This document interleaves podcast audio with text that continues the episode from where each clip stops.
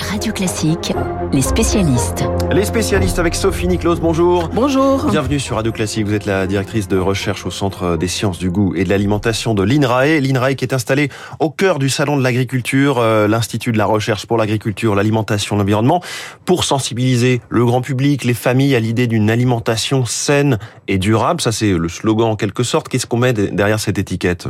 Saine et durable. Alors le côté sain, c'est l'impact sur la santé, et le côté durable, c'est l'impact sur l'environnement, euh, puisque l'alimentation est au carrefour de ces deux enjeux. Oui. Hein, quand on mange, euh, les aliments qu'on consomme vont avoir un effet sur notre santé, plus ou moins euh, souhaité, et la consommation de ces aliments aura également un, impact sur l'environnement. Donc actuellement, on est à la croisée de ces enjeux, et on essaye de continuer à inciter les consommateurs à avoir une alimentation la plus saine possible, tout en réduisant, dans la mesure du possible, l'impact sur l'environnement. Et vous prenez la parole ce matin au Salon de l'Agriculture pour une conférence euh, sur le lien entre l'alimentation et les inégalités sociales. Euh, Dans un contexte où l'obésité progresse euh, fortement en France, c'est préoccupant, je donnais le chiffre, à peu près un adulte sur six atteint d'obésité. Ça s'accélère et vous faites un lien hein, entre inégalité sociale et, ces problématiques d'alimentation.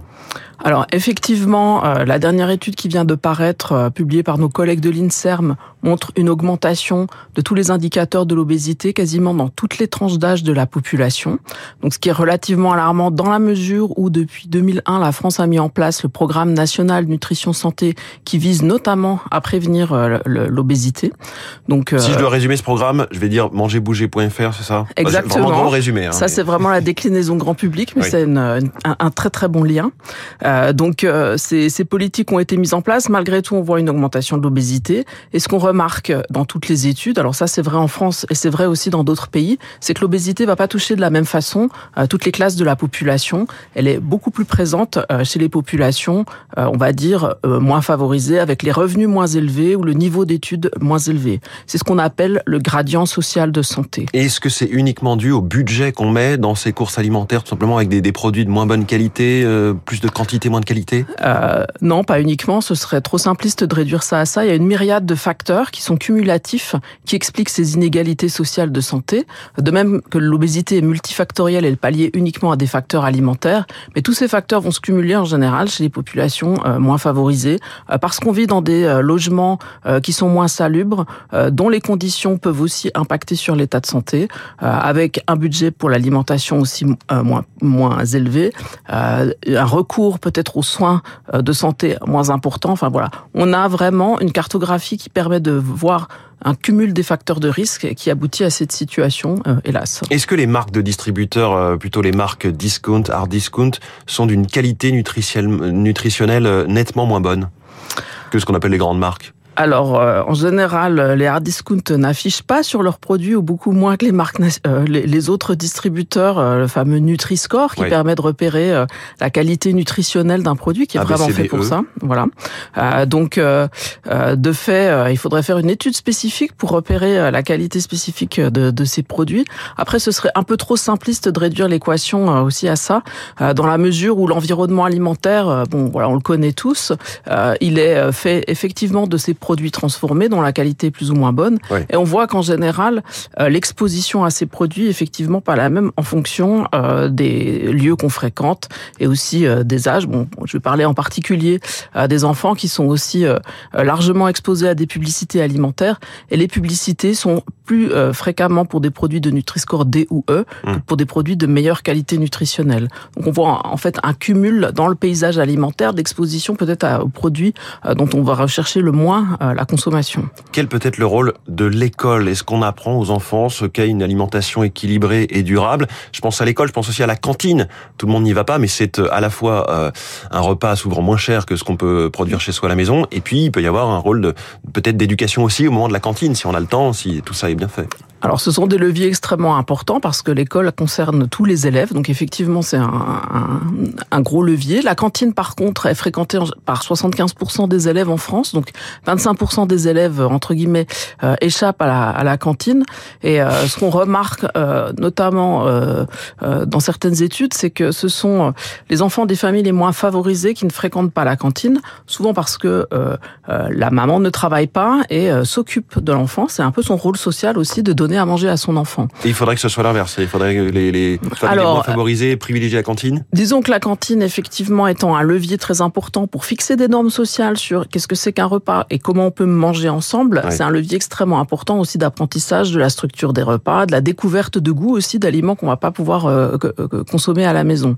Euh, donc, euh, il faudrait, bon, c'est très difficile d'inverser cette tendance. Beaucoup de politiques de tarification sont avec un gradient social aussi dans les cantines. Donc, tout est fait finalement pour favoriser l'accessibilité, en tout cas d'un point de vue financier. Après, il y a d'autres éléments de l'accessibilité, le type des repas proposés ou justement le fait que le rôle de la mère est aussi de nourrir l'enfant, qui font que finalement les parents souhaitent pas recourir à ce, à ce service qui est proposé en fait. Quel bilan, s'il fallait en faire un, ou quel regard vous portez sur les petits déjeuners euh, à l'école qui sont mis en place dans certaines zones prioritaires? On a, Ça a été présenté hein, comme un vecteur d'égalité sociale ou d'égalité des chances. Mm-hmm. Alors, euh, du strict point de vue nutritionnel, c'est assez difficile de faire le lien entre le fait de donner un petit déjeuner et euh, les performances scolaires. Euh, il y a énormément d'éléments de performance qui peuvent être euh, étudiés, beaucoup de types de petits déjeuners. Donc, mmh. On veut, on aimerait croire que la relation est simple. c'est pas si simple que ça. Et en plus, après, le déploiement des, de ces programmes, en fait, est assez inégal en France. Ça fait l'objet de, de beaucoup de discussions. Aussi, certaines municipalités sont pas tout à fait favorables à les distribuer notamment pour ce qui concerne euh, l'école primaire ou maternelle. Euh, donc euh, finalement, en termes de déploiement et d'implémentation, pour moi, le, le, bilan est plutôt en demi-teinte. Par contre, la restauration, effectivement, joue son rôle pleinement. En fait. Tout autre sujet, les, 12 mois écoulés ont été ceux de la, guerre en Ukraine qui a remis à la une la question de la souveraineté alimentaire. À ce mm-hmm. stade, il semble qu'on ait échappé finalement à une crise de type famine dans certains pays. Vous, vous confirmez Comment vous regardez ce sujet de la souveraineté alimentaire? Alors, euh, c'est un sujet très important. Enfin, sur l'aspect famine dans d'autres pays, euh, je suis peut-être moins bien placé pour euh, répondre à cette question. Par contre, euh, euh, ça nous ramène aussi sur nos pratiques en France et je pense que c'est aussi là où on a beaucoup à regarder puisque on aime bien parfois regarder ce qui se fait ailleurs. Balayons devant notre porte. en France, Emmanuel Macron l'a rappelé ce week-end, 70% de la viande qu'on consomme en France n'est pas produite en France en fait. donc avant, enfin, je, je, pense qu'il y a un vrai sujet d'arriver à relocaliser les productions de ce qu'on consomme en France d'arriver à organiser les circuits aussi pour qu'ils puissent bah, justement, par exemple, fournir la restauration scolaire.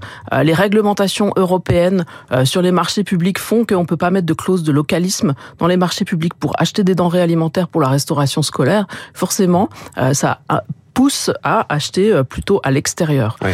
donc peut-être trouver des exceptions à ces, à ces clauses pour finalement faire de la stratégie européenne Green Deal Farm to Fork euh, une stratégie qui permette vraiment euh, de euh, d'assurer cette souveraineté alimentaire au niveau des territoires parce que pour l'instant tout le monde essaye de trouver les moyens de contourner la réglementation enfin, ce qui est quand même une situation assez ubuesque. Donc quand on entend parler d'initiatives justement avec des cantines ou des, des centrales d'achat de, de, de, communes qui s'approvisionnent tout près sur mm. la communauté d'agglomération, c'est des initiatives isolées.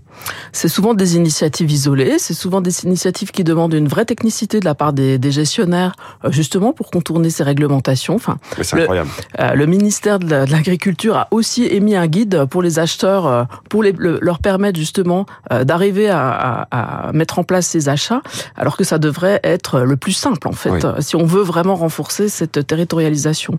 La loi Egalim visait justement à permettre des flux plus simples entre les producteurs et les, les, les centrales d'achat françaises et malheureusement, euh, ça a aussi euh, eu pour corollaire euh, d'augmenter les importations sur certains types de produits. Merci beaucoup Sophie Niklos. Merci. Directrice de recherche au Centre des sciences du goût et de l'alimentation de l'INRAE. Merci d'avoir été sur Radio Classique ce matin. Très bonne journée à vous. Bonne journée, merci. 7h49, cette semaine, on écoute les meilleures chroniques de Marc Bourreau, son journal imprévisible dans un instant.